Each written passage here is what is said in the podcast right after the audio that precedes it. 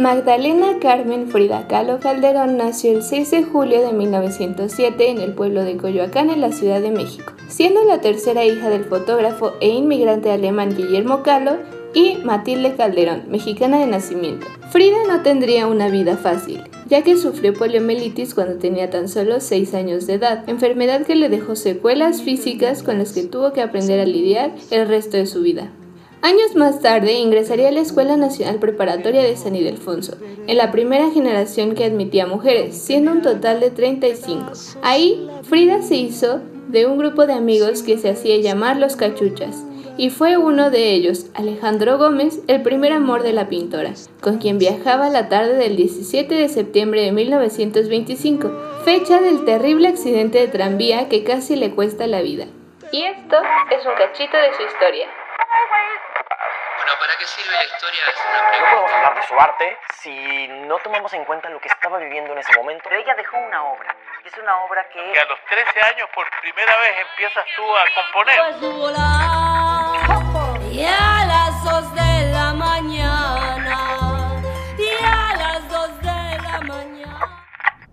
Bienvenidos a un cachito de su historia. El día de hoy les vamos a platicar un poquito de la vida y obra de Frida Kahlo. Me presento, yo soy David García, soy un ingeniero en producción musical, a pesar de que no me dedico a la música. Eh, soy un amante de los libros, de la lectura y sobre todo de las artes cinematográficas. Y yo soy Berenice Alamilla, soy licenciada en animación y arte digital, me encanta la música también, aunque yo no tengo nada que ver en el medio. Me gustan las películas y los libros con locura y el arte en general. Así que ahora empezaremos un poco con el contexto histórico de Frida para entender la situación en la que se desarrolló. Frida nació en 1907. La primera etapa del siglo XX para México fue una etapa muy importante ya que se llevó a cabo pues la revolución y más importante aún la reestructuración de México después de la revolución. Fue, fue una etapa muy grande en cuanto a cambios, ¿no? O sea, veníamos de una faceta donde las diferencias sociales es muy abismal y después de esto se intentó reestructurar el país tanto de manera ideológica como cultural se tenía pensado antes que las corrientes que dominarían la arte y la cultura serían las europeas, sobre todo la francesa, pero a partir de la revolución se empezó a dar un valor a lo nacional y sobre todo a la imagen del indígena dentro de la cultura mexicana. Sí, y esto influyó no solamente en la obra de Frida como tal, sino en su persona. Hay que entender un poco el contexto. Y por otro lado, me gustaría mencionar el feminismo en México, porque es algo que continuamente atacan sobre Frida. Pero, pues dentro del contexto, el movimiento como tal apenas estaba llegando a México, porque fue en 1915 y 1919 cuando empezó este movimiento en Mérida, Yucatán, y después se fue moviendo hacia otras partes del país. Esta primera ola llegó con una revista y con la escuela feminista llamada Siempre Viva, que comenzó con la poetisa Rita Cetina Gutiérrez, que fue fundadora y directora de la escuela. Y como ya les dije, menciono esto porque pues también me gustaría que se entendiera que esto influyó en la vida de Frida porque el movimiento estaba luchando porque las niñas asistieran a la escuela ya que pues estas puertas estaban cerradas en este contexto, ¿no? Y una de las personas que más influye en este sentido a Frida es su papá Guillermo, quien pues la insta a asistir a la escuela y como ya escucharon fue a la primera generación que entró de mujeres en el colegio de San Ildefonso, lo cual es muy importante, muy impresionante, mientras que pues su madre Matilde Calderón, de ella casi no encontramos información, lo cual pues también nos habla un poco del contexto histórico en el que se estaba viviendo, ya que o las mujeres no tenían como una participación importante en la historia o simplemente eran borradas porque no parecían ser relevantes, ¿no? Sus papás se conocen en la joyería La Perla, donde trabajaban inmigrantes de diversos países y pues Sí, o sea, en la Perla, la joyería, ahí se conocieron Matilde y Guillermo, porque Matilde trabajaba ahí y la mayoría de los inmigrantes llegaban a ese lugar. Ella es de origen oaxaqueño con raíces indígenas. Y justo esto creó como esta dualidad dentro de Frida, ¿no?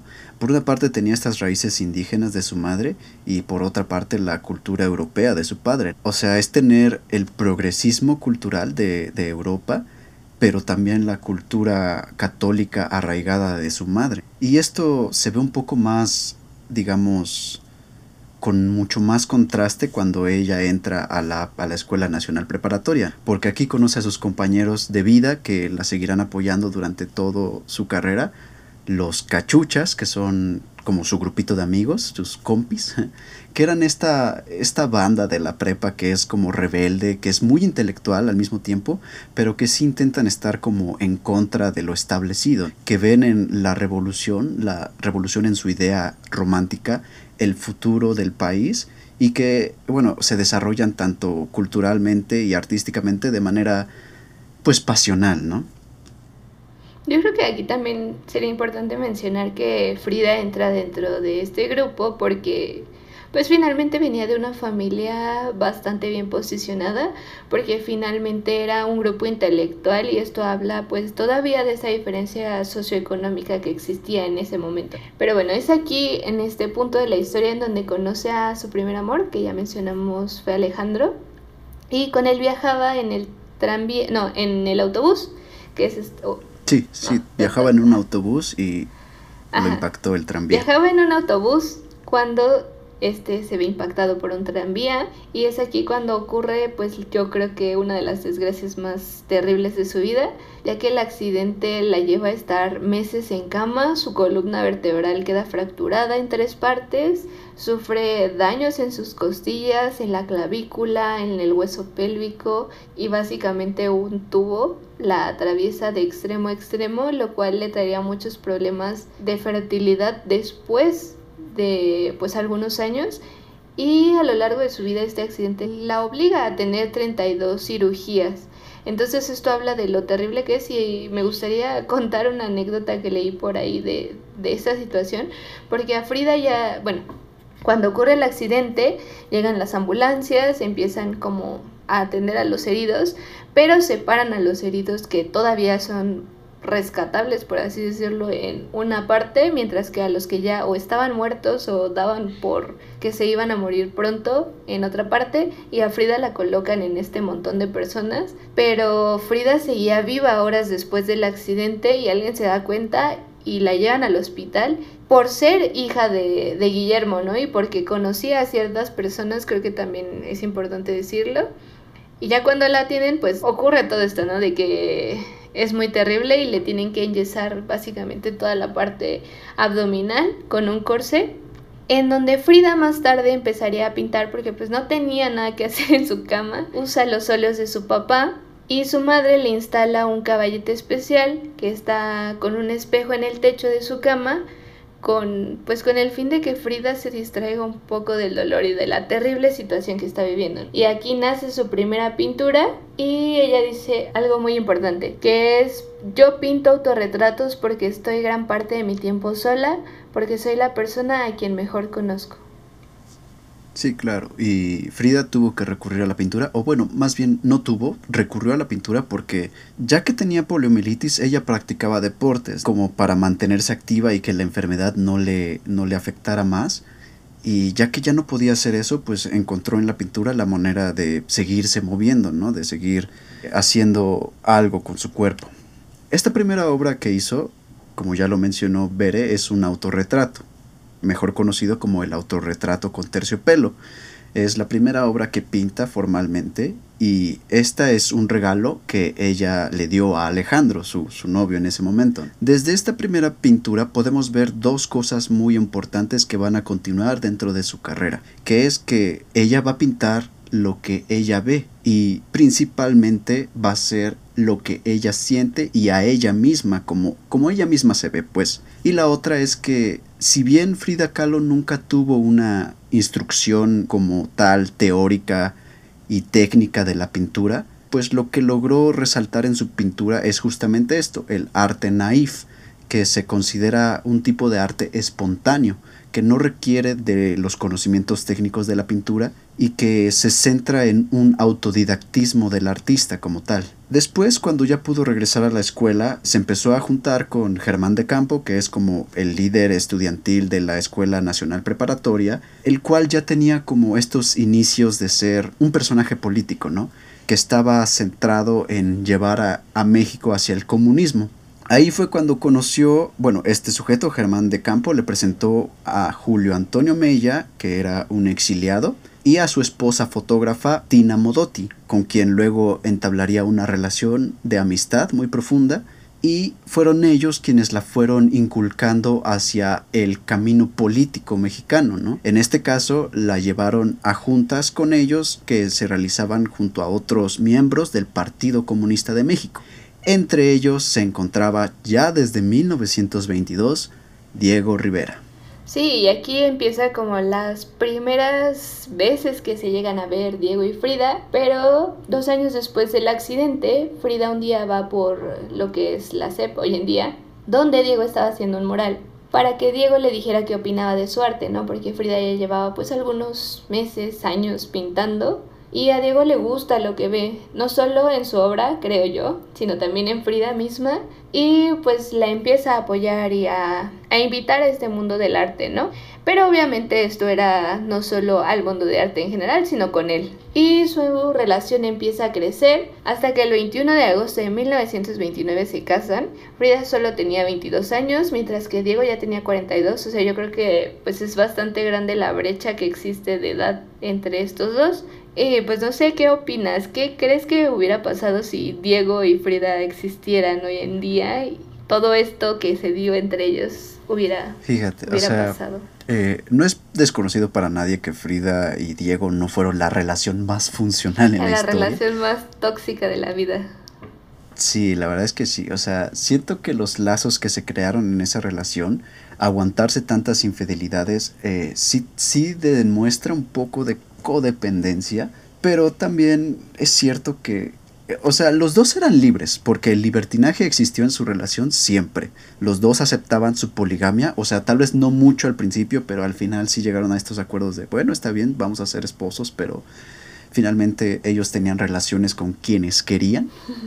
Pero, o sea, aterrizado a un plano actual, se vería muy mal. No creo que alguien pudiera sostener una buena crítica hacia este matrimonio si esto se trasladara hasta los tiempos de ahora. ¿Pero por qué? O sea, porque eran poliamorosos, porque Diego era un cabrón, machista de lo peor y que lo detesto, pero me gusta su pintura, o porque Frida se dejaba, porque Frida... ¿Por qué crees en específico que sea esto?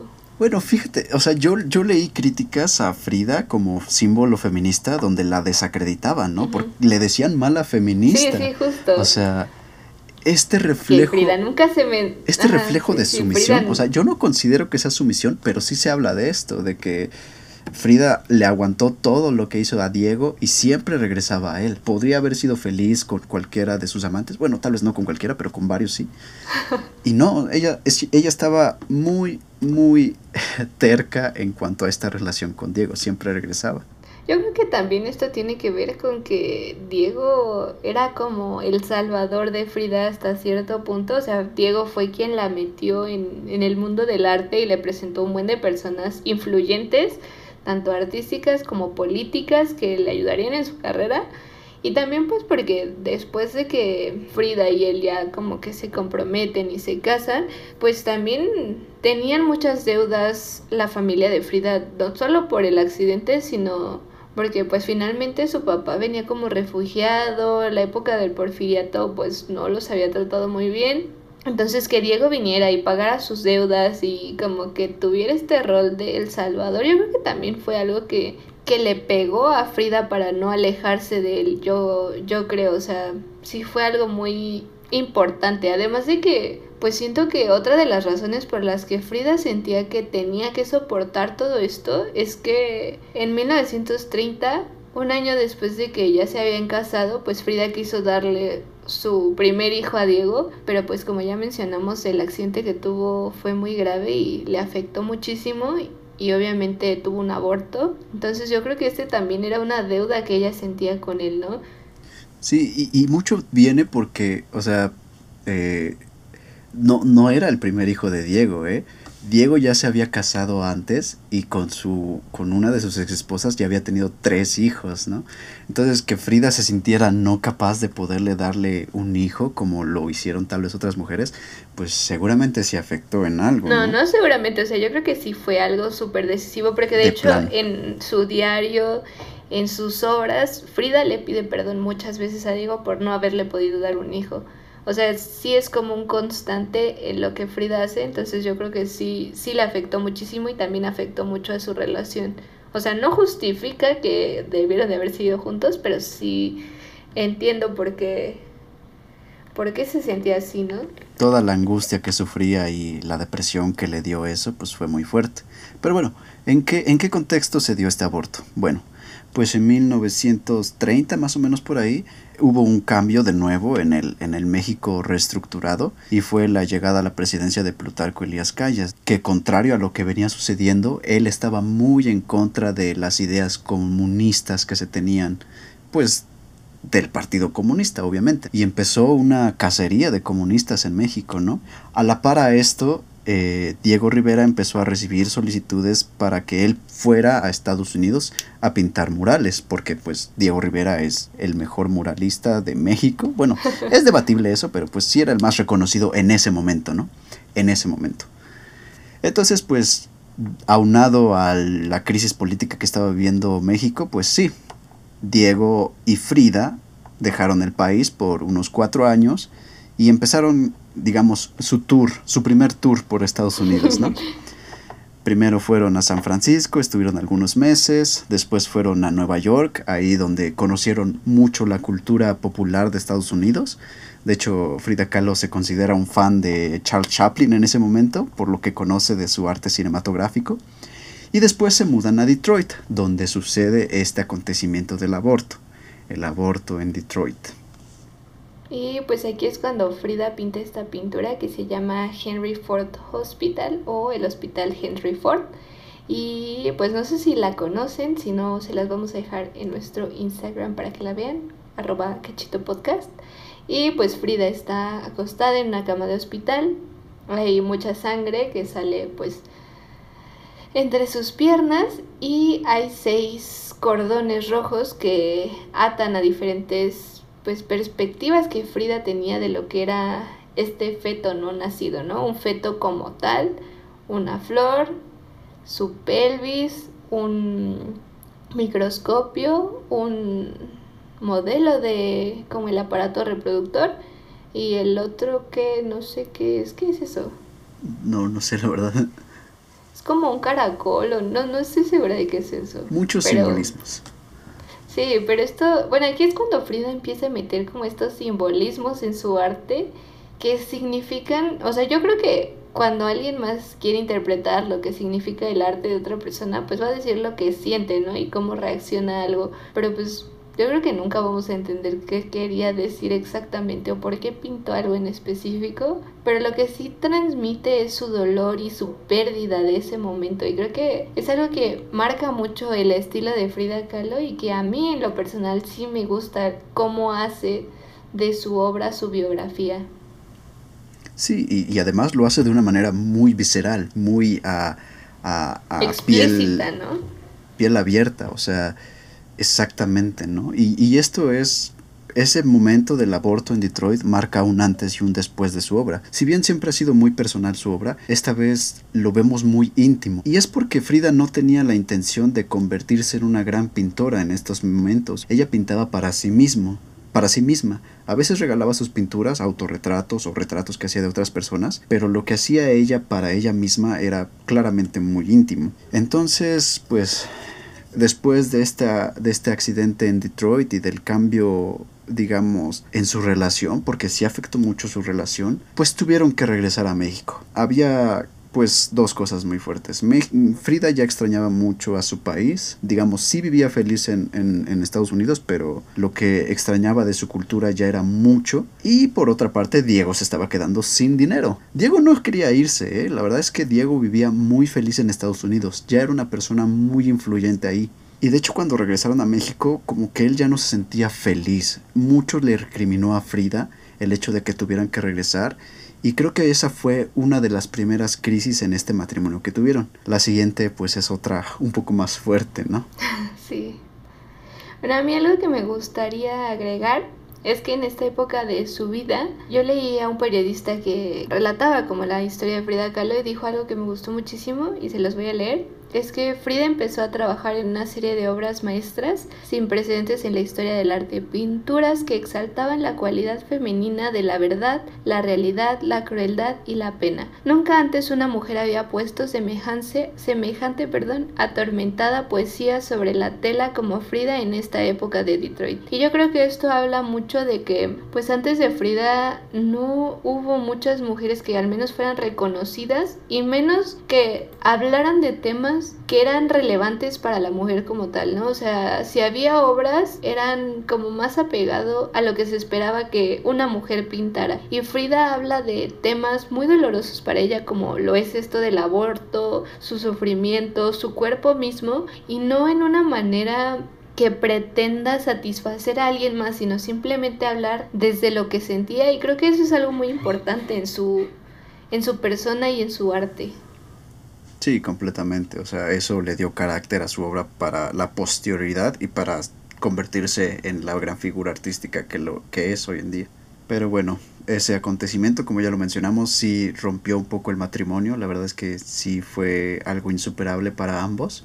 Y pues empezó el distanciamiento, ¿no? Entre ellos. Algo que al regresar en México creció mucho, mucho cuando Frida se entera que el señor Diego Rivera mantenía una relación amorosa con su hermana Cristina, que no es solo su hermana, o sea, Frida Kahlo tenía también hermanastras, pero Cristina en especial sí era su hermana de, de, de sangre y aparte era una de sus más grandes amigas. Para Cristina era obvio lo importante que era Diego en la vida de Frida. Entonces sí fue como una acuchillada en la espalda para Frida. La verdad es que... No sé, ¿tú qué piensas? Oye, es que o sea, no me imagino el dolor que debió de haber pasado Frida, porque si de por sí debe ser totalmente horrible tener un aborto, que además ella sí quería tener ese bebé, como para que después de todo lo que debió de haber vivido con las groserías de Diego, porque yo creo que Diego no era una persona fácil de tratar, con su insensibilidad que debió de haber tenido con esta situación del aborto, porque, o sea, yo leí como, he leído novelas históricas de Frida y Diego, también algunos de los diarios de Frida, y menciona que Diego era tierno con ella cuando Frida estaba vulnerable, pero cuando no se alejaba y la atacaba y era una persona horrible con ella, y yo creo que esto sumado a que Cristina, una persona en la que ella confiaba mucho y quería mucho, la traiciona de esta manera, o sea, no me imagino el dolor que debió de atravesar en esta etapa de su vida Creo que, no sé, ¿cómo, cómo sobrevives a algo así? Sí, no, yo creo que Ay, no. empezó el gran sufrimiento de Frida. Si bien ya había sufrido mucho físicamente, el dolor emocional y sentimental que sufrió a partir de esto, pues fue otro nivel, ¿no? Otro nivel de, de dolor para ella. Y este, bueno, si bien Diego siempre fue como que muy poliamoroso, muy infiel, digámoslo, Frida hasta ese momento se había mantenido, si bien... Sí, como abierta, ¿no? A estas situaciones. Ajá, abierta a estas situaciones, pero ella nunca era muy partícipe de estas relaciones poliamorosas, pero a partir de este momento sí lo fue. O sea, se dio cuenta de que la fidelidad es un valor católico, eh, que la verdad, pues, eh, en su deconstrucción dejó de valorar como tal, y empezó a explorar su sexualidad. Y su sexualidad era muy, muy abierta, ¿no? Ella lo reconoce, se, se sabe que Frida Kahlo es una figura bisexual muy muy activa, por así decirlo. O sea, tuvo tantos amantes hombres como amantes mujeres y tuvo muchos. Uy, aparte, muchos aparte qué clase de amantes, o sea, no andaba con cualquiera, ¿verdad? Porque pues entre sus amantes o quienes pudieron haber sido sus amantes, pues también por ahí le echó el ojo a, a Chabela Vargas. A Leo Trotsky. Sí, a Isami Nogachi, a Nicolás Muray, a a la esposa de André Breton, eh, eh, Lambda, ah, ¿cuál era su nombre? Jacqueline Landa. O sea, él, él era muy larga la lista y las personas que estaban ahí eran distinguidas, la verdad. Aparte, o sea, a mí me gustaría mencionar que si bien siempre el arte se concentra como en algún punto geográfico específico en la historia, o sea, en este punto de la historia en general, el arte se centraba en Nueva York, ¿no? Era como llegar a Nueva York o a París ya era todo un logro para cualquier artista del mundo, ¿no? Pero aquí en México, hablando a términos de país, llegar a la Casa Azul de Diego y Frida era como ser parte de un club súper selecto, ¿no? Por ahí pasaron, no sé, Remedios Varo, Leonora Carrington, pintores que tenían mucha influencia, ¿no? Pero no eran nadie hasta que eran invitados como tal a las fiestas que Diego y Frida daban.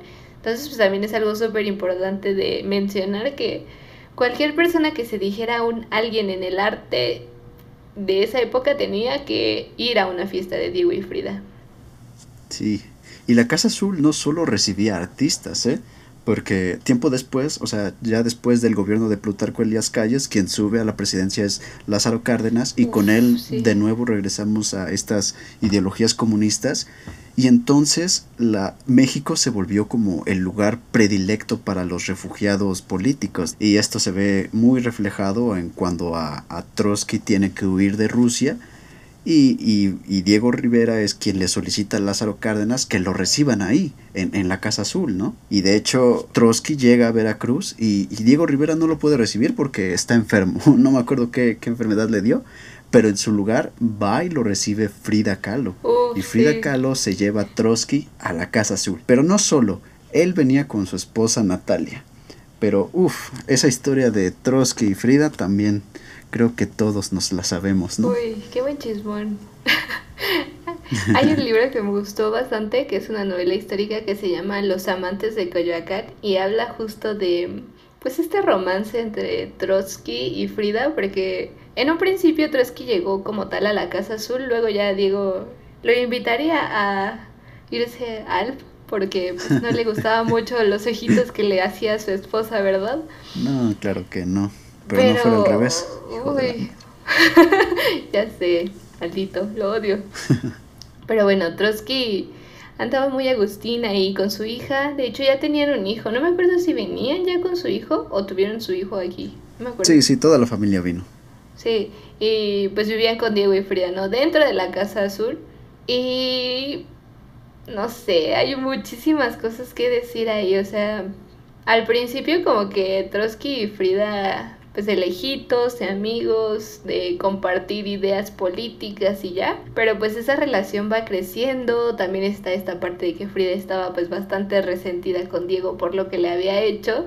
Y tener a alguien que, pues Trotsky no estaba tan feo comparado con Diego, que era horrible físicamente y como persona también que Frida pues cae enamorada de Trotsky y de hecho a Trotsky sí le dice varias veces que de él sí estaba muy enamorada, que básicamente le dice que si deja a su esposa, ella deja a Diego y Trotsky no quiso, Trotsky quería mucho a su esposa y además como que sentía esta deuda porque pues básicamente su mujer huyó de, de su país por él, ¿no? O sea, ella se arriesgó y se aventó toda esta travesía con él, entonces como que Trotsky dice, no, no puedo, no, no lo voy a hacer. Y se aleja de Frida, se separan y ya se escriben cartas, pero pues Frida le confiesa a Diego lo que ha sucedido entre ambos. Es cuando, cuando yo siento que todo se va a la mierda porque Diego le quita su protección a Trotsky y se muda como a unas calles de, de donde está la Casa Azul y es cuando intentan asesinarlo por primera vez. Y de hecho, después de que lo intenten asesinar, detienen a Diego y a Frida durante unos, unas horas. Pero al no poder demostrar nada, pues lo sueltan. Sin embargo, pues la siguiente vez que intentan a Trotsky asesinarlo, pues ya lo logran, ¿no? No sé, ¿qué tienes que decir respecto a este chismón? Sí, o sea, la verdad es que quien le, quien le garantizaba seguridad en, en su llegada era, era Diego Rivera, ¿no? Entonces, pues al ver que que esta relación con Frida y Trotsky se estaba haciendo muy fuerte, pues sí vio como... O sea, no lo sabemos, son puras especulaciones, pero sí se siente un poco obvio que quizá hizo a propósito que Trotsky fuera vulnerable, ¿no? Porque, o sea, muchos lo perseguían. Era Sí, o sea, ya estaba en la uno mira de de, los todo el refugiados mundo. políticos. Ajá, sí, o sea, muchos estaban tras de él, ¿no? Y, y Diego Rivera lo sabía, ¿no? A pesar de que él era muy fan de sus ideas, o sea, por algo él quiso traerlo a México, porque lo admiraba y lo respetaba mucho, pero pues finalmente, pues quien pudo más fue fue su celo. Sí, sus celos. Sus celos y que su sentía. masculinidad tóxica de la verga que tenía. Sí, podemos llamarlo así. Pero bueno, Trotsky es uno de los muchos amantes que tuvo Frida y, y tal vez el tal vez el romance intelectual que tuvieron fue pues un nivel superior a lo que tal vez llegó a ser con Diego Sí, Rivera. con ¿no? alguien más. Ah, con varios, yo diría que con varias personas. O sea, Frida, yo creo que sí quería mucho a Trotsky, pero pues. Sí, le decía el viejito, su viejito. Porque sí, la verdad es que era Sí. más grande que Diego Rivera, pero bueno, la barrera de edad ya sabemos que no es un problema para Fridita. Así es. Pero bueno, luego, ¿qué sigue? ¿Qué pasó después? Bueno, pues André Breton con todos sus compas surrealistas, llámeseles Dalí, llámesele Magritte, decidieron hacer el viaje de su vida para iluminarse. Y ya que André Breton era el padre del surrealista, pues sabían ellos que no había un país más surrealista que nuestro querido México. Y fue así como ellos decidieron visitar nuestro país. Y obviamente en su viaje a nuestra nación se dieron cuenta de que Frida Kahlo hacía algo que ellos tal vez no habían visto nunca. André Breton incluso la invita a formar parte de su círculo social surrealista, pero hay que tenerlo en claro muy muy desde el principio. El manifiesto surrealista, si bien sí tiene simbolismos que hacen alegorías a emociones, a sentimientos, se basa mucho más en la teoría del subconsciente de Sigmund Freud, que está, pues, digamos, desarrollando una teoría sobre el significado de los sueños. Y Frida Kahlo rechaza esta etiqueta de surrealismo, ¿no? Ella no pinta sueños, ella pinta su realidad. Si bien hay elementos muy, muy fuertes de surrealismo, por ejemplo, si tú ves esta pintura que se llama eh, Lo que el agua me dio, o sea, si notas luego, luego la influencia, que no es influencia, porque ella lo pinta sin saber de la existencia del surrealismo, pero sí notas que es un poco surrealista. Pero en concepto no lo es, porque no hay obra más real que la que pinta Frida Kahlo. No es surreal, es, es toda la realidad para ella. Sí, creo que, o sea, en este punto de la historia, sobre todo en la historia del arte, todas las corrientes que surgen son muy estrictas en cuanto a lo que entra y no entra. Y sobre todo porque todo venía desde el nicho europeo que se estaba gestando, ¿no?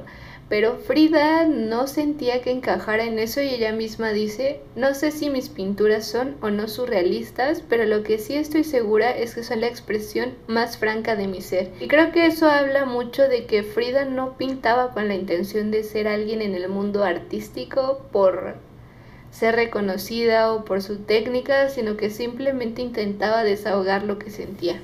Sí, pero bueno, no todo le salió mal para ella en esta visita de los surrealistas porque le permitió llevar a su carrera a otro nivel y su carrera solitaria ya no era la sombra de Rivera en este momento, aunque pues sí le servía mucho como que ese ah pues es La de hecho señora muchas de veces en Rivera, sus ¿verdad? exposiciones sí exacto eso Claro eso es sí. horrible no porque decían Frida Kahlo de Rivera digamos eh, en sí qué mal porque nunca debió haber vivido a la sombra de Diego Rivera, pero a la vez, pues qué bien, porque en esos momentos pues era difícil darle palabra a las mujeres y pues para ella sí le facilitó este, este hecho de que su pareja fuera Diego Rivera. Pero bueno, por, por merecimiento propio, ella fue convocada a, a exponer en Nueva York, ya que Ju- Julian Levy la, la invitó ¿no? a formar parte de esta exposición en Nueva York. Ah, Y pues... Sí, Y- sí, continúa, continúa. Y bueno, no paró ahí su tour. Después de Julian Levy y su primera exposición en Nueva York, o sea, es la primera mujer latinoamericana y el primer artista latinoamericano en llegar al MoMA. Eso es algo muy importante. Nunca nadie había llegado al Museo de Arte Moderno de Nueva York. Eso es el mejor, bueno, uno de los mejores museos del mundo, ¿no? Más tam- reconocidos. Sí, sí, sí, más reconocido. Digamos, hay muchas obras icónicas ahí. Si estás ahí, Sí. pues ya eres alguien muy importante, ¿no? Y el otro gran logro que tuvo es que al mismo tiempo, bueno, después de su estancia en Nueva York, Breton la, inventó, la invitó ahora sí a formar parte de, de una exposición, una galería en París.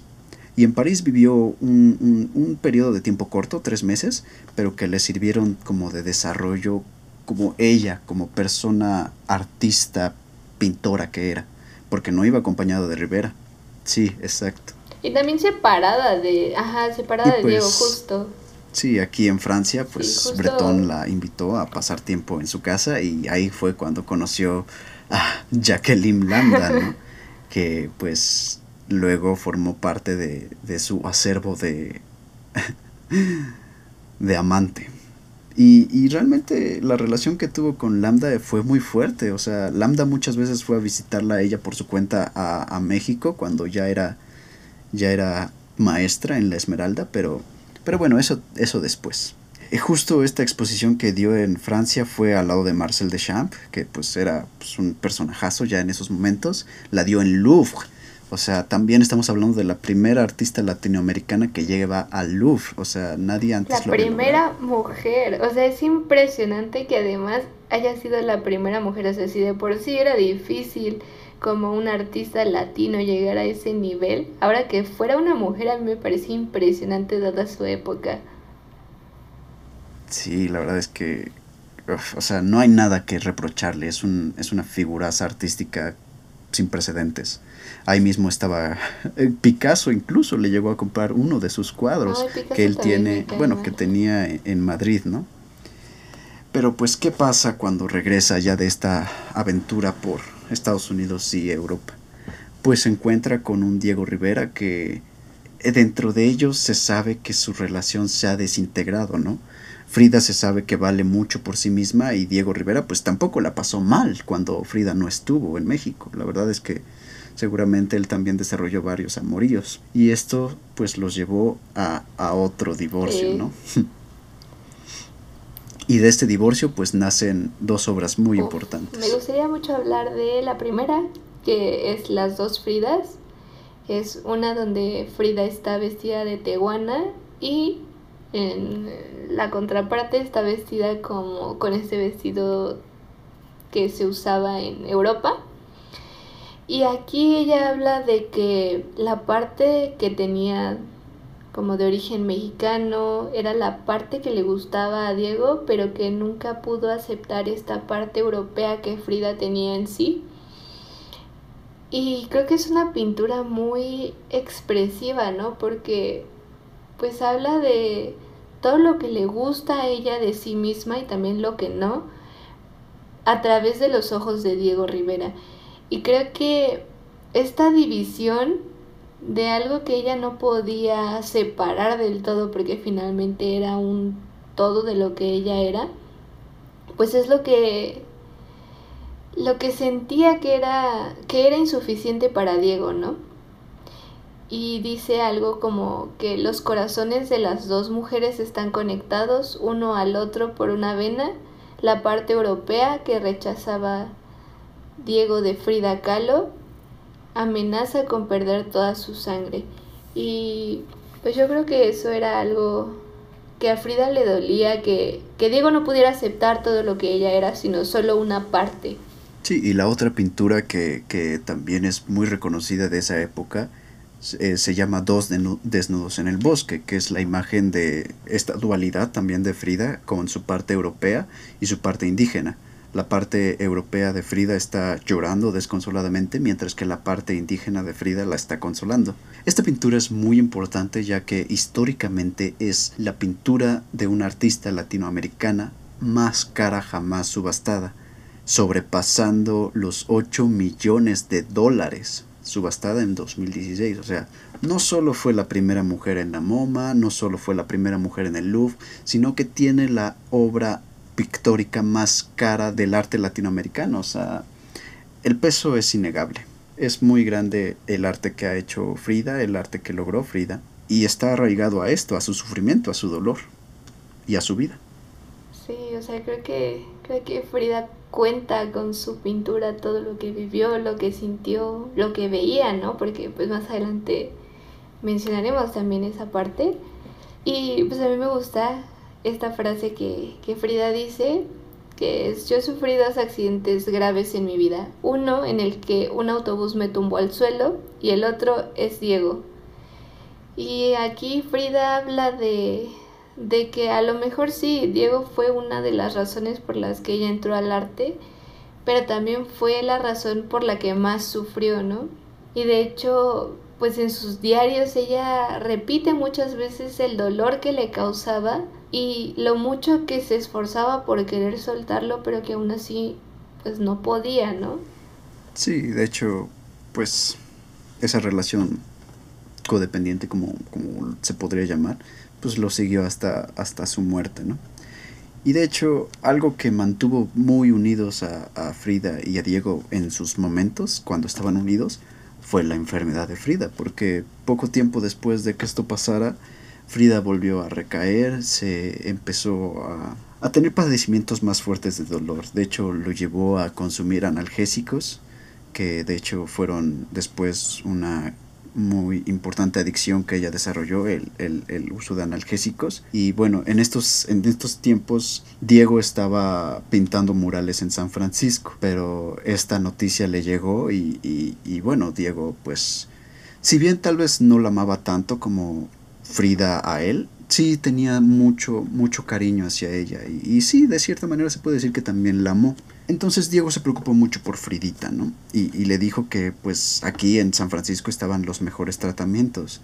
Y dicho y hecho, Fridita decidió regresar a San, digo, ir a San Francisco con él y ahí fue atendida para nuevamente someterse a procesos quirúrgicos.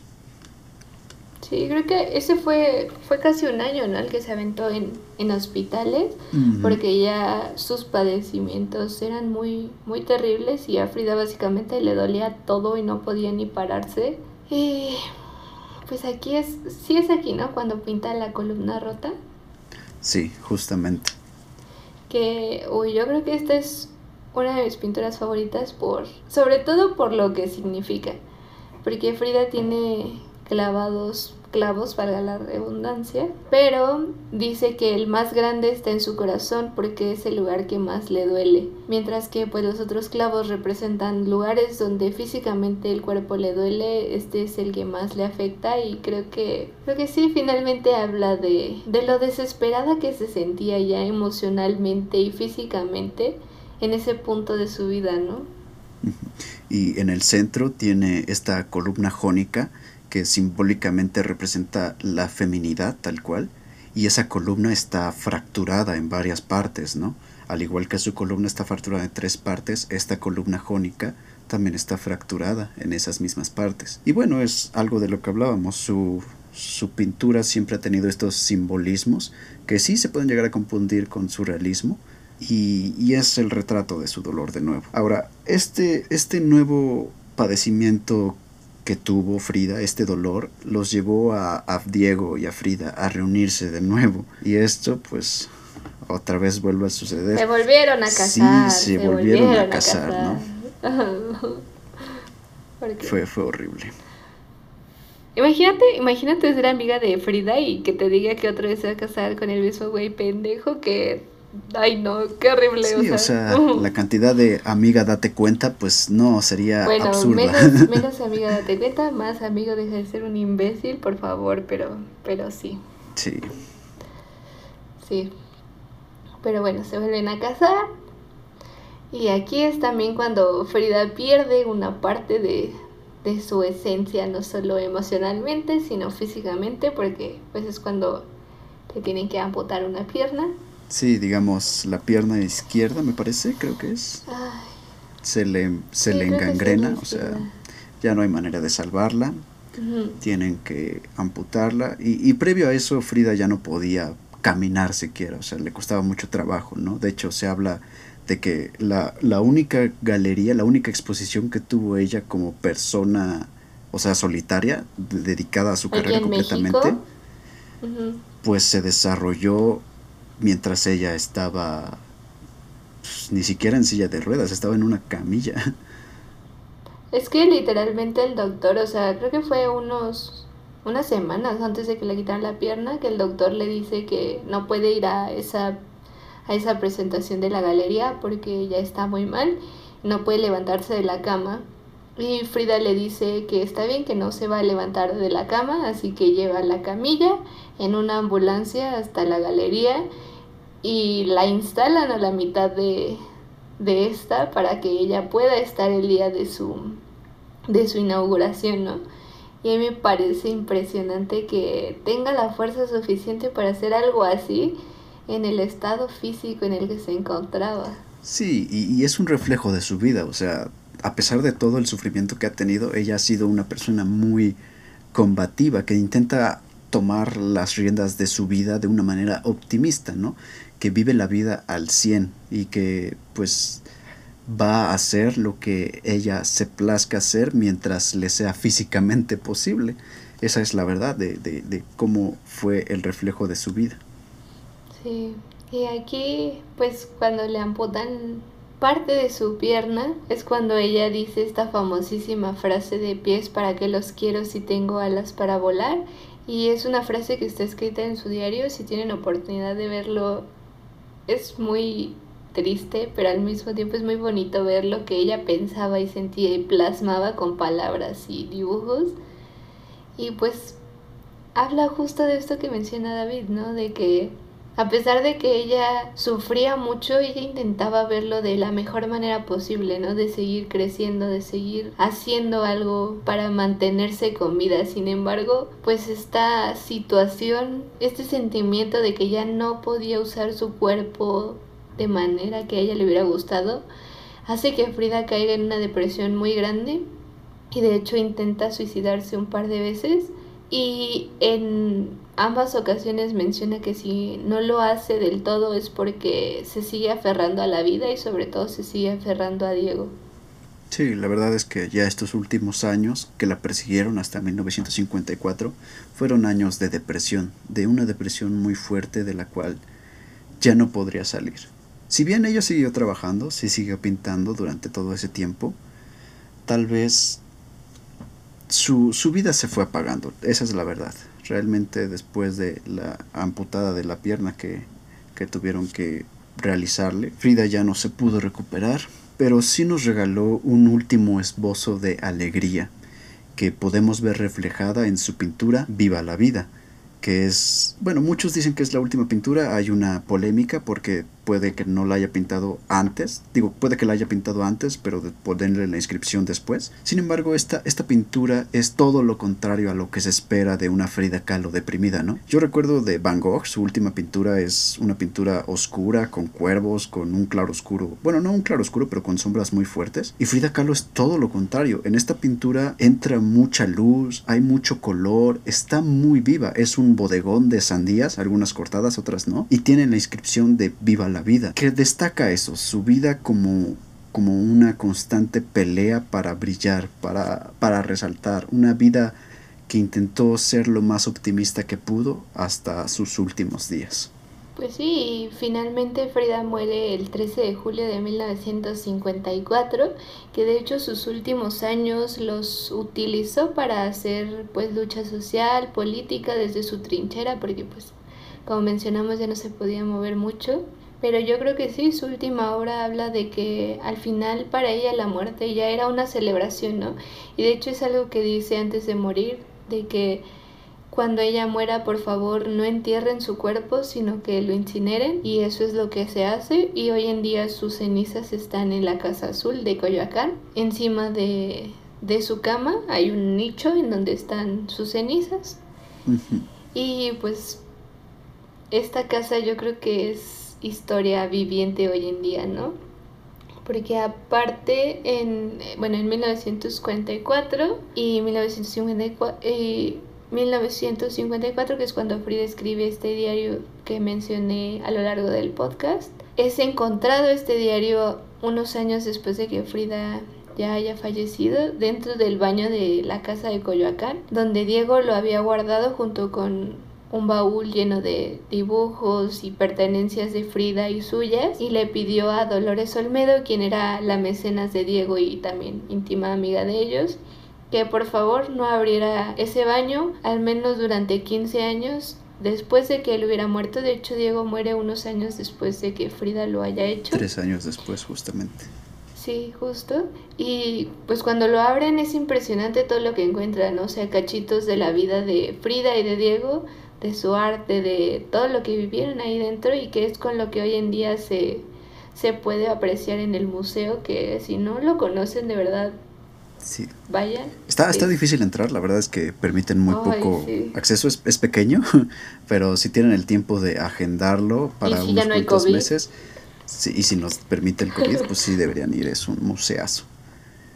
Y bueno, yo creo que mucho de que se tuvo guardada y preservada esta parte de la obra de Frida resultó en que pues no fue reconocida en su época, o sea, Oh, sí, sí. tuvo sus exposiciones, pero no se habló mucho de ella hasta que se volvió a, a- a abrir, digamos, esta cámara de los secretos, por así decir, ¿no?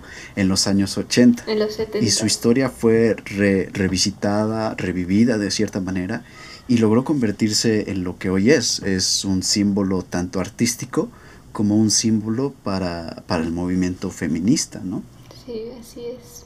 O sea, por ahí leí que en 1970 justamente fue redescubierta y esto fue acompañado de este movimiento de liberación femenina que, que iba surgiendo, ¿no? Y tomaba pues mucho poder en es- desde esos entonces y fue cuando se le empieza a hacer pues ya exposiciones de sus obras, homenajes tanto a su persona como personaje histórico y como artista, ¿no? Y obviamente de ahí para la fecha su su incremento y su fama van en aumento y creo que hoy en día ya supera por mucho el trabajo que hizo Diego Rivera, o sea, creo que en comparación Frida es mucho más reconocida. A lo mejor en cuanto a técnica y obra, pues Diego tiene más trayectoria y es más relevante en ese sentido, pero yo creo que Frida y lo que logró, pues hablan por sí mismos el día de hoy. No sé, ¿qué opinas al respecto? Pues sí, fíjate, yo, yo escuché de un youtuber, no recuerdo cuál, luego se los menciono, pero él tiene esta teoría que, que yo comparto realmente, de, bueno, tú vas a la iglesia católica y ves todas estas figuras de, de santos, ¿no? Y casi todas las historias de los santos son historias de sufrimiento, de dolor, que los convierte en mártires. Y, y al ser convertidos en mártires se glorifica esa imagen. Y, y no es algo que no pase ajeno a, a la religión. Si nosotros revisitamos los personajes históricos, también se les da este, este carácter de mártir. Por ejemplo, los niños héroes, que tal vez su historia no fue como te la cuentan, pero que sirvió como, como mártir para enaltecer la figura nacional. Y esto pasa también en en el arte. Por ejemplo, Vincent Van Gogh, que también es una historia trágica de dolor y sufrimiento, si bien tal vez su repercusión artística sí es mucho más grande porque él fue el exponente del positivismo, digo, del del post-impresionismo, pues siento que esto se repite en la historia de Frida, ¿no? Tal vez si no tuviera ese sufrimiento, tal vez si su historia no fuera tan trágica, tal vez si no hubiera muerto de manera prematura, no se hubiera vuelto en el mártir que es. Y, ahí es cuando entra la duda, ¿no? ¿Qué tan grande pudo haber sido la imagen de Frida de no ser ese mártir que, que es justo ahora? Pero bueno, eh, lo platicábamos y pues no creo que eso afecte mucho la relevancia que tiene en la historia. Finalmente sí hay que reconocerlo, es un mártir artístico, pero eso no, Pero pues también... no, no degrada su historia, su relevancia. Sí, además de que pues también Frida misma lo dijo, ¿no? Si no hubiera sido por su accidente ella no hubiera pintado, o sea, ella se dedicaba a muchas otras cosas y la pintura no fue algo que formaba parte de su vida hasta el accidente. Y ella misma lo dice, mis cuadros están bien pintados, no con ligereza, sino con paciencia. Mi pintura lleva el mensaje del dolor. Creo que cuando menos a unas pocas gentes les interesa. No es revolucionaria. ¿Para qué me sigo haciendo ilusiones de que es combativa? No puedo. Así que ella misma creía que su obra era simplemente algo suyo y algo que compartía con los demás, pero pues no era algo que pudiera impactar, ¿no? O sea, yo creo que hoy en día habla de, de ella, pero no de algo más. Finalmente cuenta lo que, lo que veía y lo que vivía Y lo que sentía. y lo que sentía así. ¿Y crees que, bueno, en cuanto a si era feminista o no, a mí me gustaría decir que a lo mejor Frida nunca se consideró como tal, porque pues nunca militó como tal el feminismo, ¿no? Sin embargo, creo que todo lo que hacía y lo que decía iba en torno a, a esta ideología, ¿no? Que todavía iba en crecimiento para ese entonces. Y uno de los ejemplos que yo tengo de, de que probablemente Frida sí pensaba de esta manera feminista es cuando pinta unos cuantos piquetitos, una obra que sale de un pedazo de periódico de estos temas amarillistas, ya que pues habla de un feminicidio, ¿no? En el periódico mencionaba que el hombre que había asesinado a su pareja decía en, ante el juez que la, lo había hecho enojar la mujer y por lo tanto le había dado unos cuantos piquetitos y en la ilustración se veía una mujer desangrada y atacada de manera atroz, así que cuando Frida ve esto, ella lo retrata y la titula así, unos cuantos piquetitos. Y yo creo que esto habla de que Frida tenía esta conciencia de el cinismo con el que se retrataban este tipo de, de atrocidades, ¿no? O sea, de que los hombres, a pesar de ser los culpables de un feminicidio, no eran los protagonistas de esto, sino la mujer como como algo que se quería ocultar, como algo que se quería hacer menos. Así que yo creo que Frida a su manera sí era feminista, a pesar de que la juzguen y critiquen por haber aguantado sobre todo todo el maltrato que vivió al lado de Diego, pues yo creo que, que esa es la impresión que yo tengo de ella. Sí, de hecho, eh, lo que se habla en la teoría feminista, o sea, existen muchas teorías feministas, pero con lo que yo más me quedo es que cada persona, bueno, más bien cada mujer tiene la manera de vivir el feminismo. Y tal vez habían valores en la época de Frida Kahlo que no hubieran quedado bien en, en el feminismo actual, ¿no? Si es que existe uno como cual, porque te digo, cada persona, cada mujer experimenta el suyo propio. Y, o sea, no creo que de cierta manera sí se puede decir que es codependiente e incluso tal vez sumisa, que eh, a momentos no, porque ella siempre expresó mucho su libertad como persona y su libertad sexual como, como identidad bisexual. Entonces se puede criticar que Frida Kahlo sí estuvo muy arraigada al amor que le tenía Diego Rivera, pero no se le puede criticar que es un símbolo para la cultura del empoderamiento femenino, porque finalmente logró cosas que ninguna mujer más va a lograr y lo hizo desde su papel de, de darle visibilidad a estos tipos de cosas, ¿no? O sea, unos cuantos piquetitos es un gran ejemplo, como tú lo dices. También está el suicidio de Dorothy Hale, ¿no? Entonces, mm, yo creo que desde su participación, sea o no consciente de que tiene esta dimensión de, de discurso feminista, pues sí lo logra, finalmente porque pues, es una inspiración para muchas mujeres.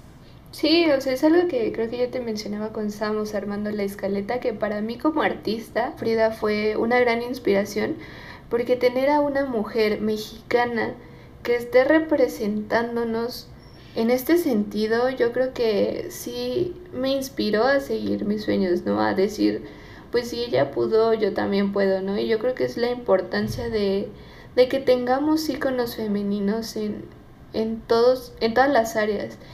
Y pues yo creo que Frida lo logró, ¿no? Frida logró no solo hacer de su arte un ícono, sino también de su propia persona, ¿no? Y creo que hoy en día hay muy pocas personas que no ubiquen quién es Frida Kahlo o quién fue o lo que hizo, ¿no? Sí, y... Entonces yo creo que sí. Sí, aparte de, o sea, de ser una influencia para ti como persona, pues es influencia para gente artista tal cual, o sea, conocemos canciones que se basan en, en sus pinturas, ¿no? Como es el caso de Viva la Vida de Coldplay, que es todo un disco, ¿no?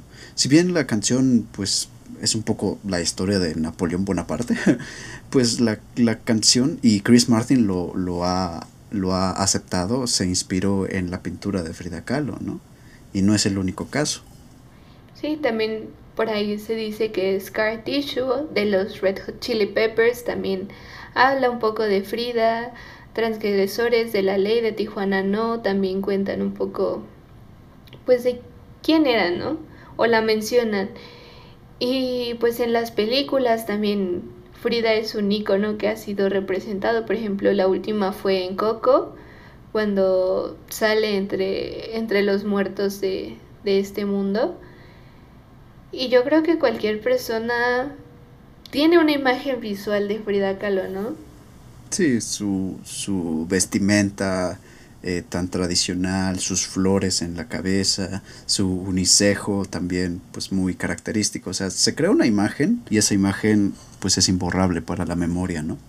Y ese es el fin de un artista, ¿no? La otra vez leía esa crítica que le hacen de que su arte no es técnico, no es, no es, o sea, no está aferrada a las técnicas de la pintura convencional, pero el arte pictórico tiene dos muy grandes brechas, ¿no? Que sea técnicamente impresionante y que sea imborrable a la memoria. Y tal vez muchas obras de Frida no son técnicamente impresionantes, pero sí son imborrables a la memoria.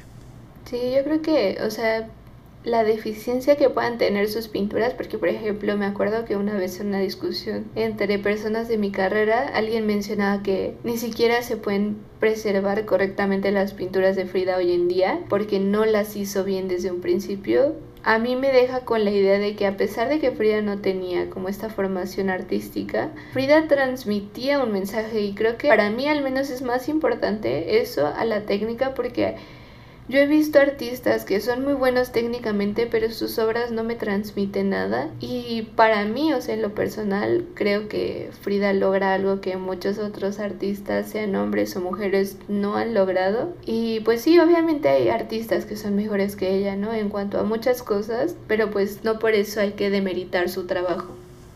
Sí, completamente. De hecho, creo que tenemos una muy buena frase para para resumir todo esto que estamos mencionando. Así es. De hecho, por esto elegimos a Frida como principal protagonista de este podcast para que fuera el primer capítulo, porque creo que pues cierra con la idea que queremos dar a lo largo de, de este proyecto, ¿no?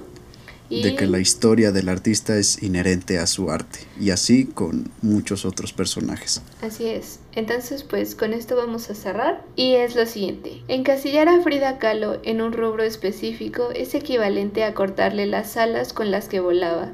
Fue rebelde por naturaleza y apasionada de su vida. Bueno, los dejamos con el, el registro sonoro, el único registro sonoro que se tiene de su voz. Bueno, eso dicen, todavía no ha sido comprobado, pero si sí lo es, pues qué bonita voz. Yo soy David García y los espero que nos puedan escuchar la siguiente semana en nuestro podcast Un cachito de su historia. Bueno, yo soy Berenice Alamilla y no olviden de seguirnos en arroba cachito podcast en Instagram y en Twitter. Nos vemos. Nos vemos. Hasta la próxima. Hasta la próxima. Viéndolo desnudo se piensa inmediatamente en un niño rana parado sobre las patas de atrás. Sus hombros infantiles, angostos y redondos, terminan en unas manos maravillosas, pequeñas y de fino dibujo, sensibles y sutiles como antenas que comunican con el universo entero. Es asombroso que esas manos hayan servido para pintar tanto y trabajen todavía infatigablemente. Y con una conmovedora ternura culmina este relato diciendo... Su forma es la de un monstruo entrañable al cual la abuela, antigua ocultadora, la materia necesaria y eterna, la mujer entre todas ellas, yo, quisiera siempre tenerlo en brazos como a un niño recién nacido.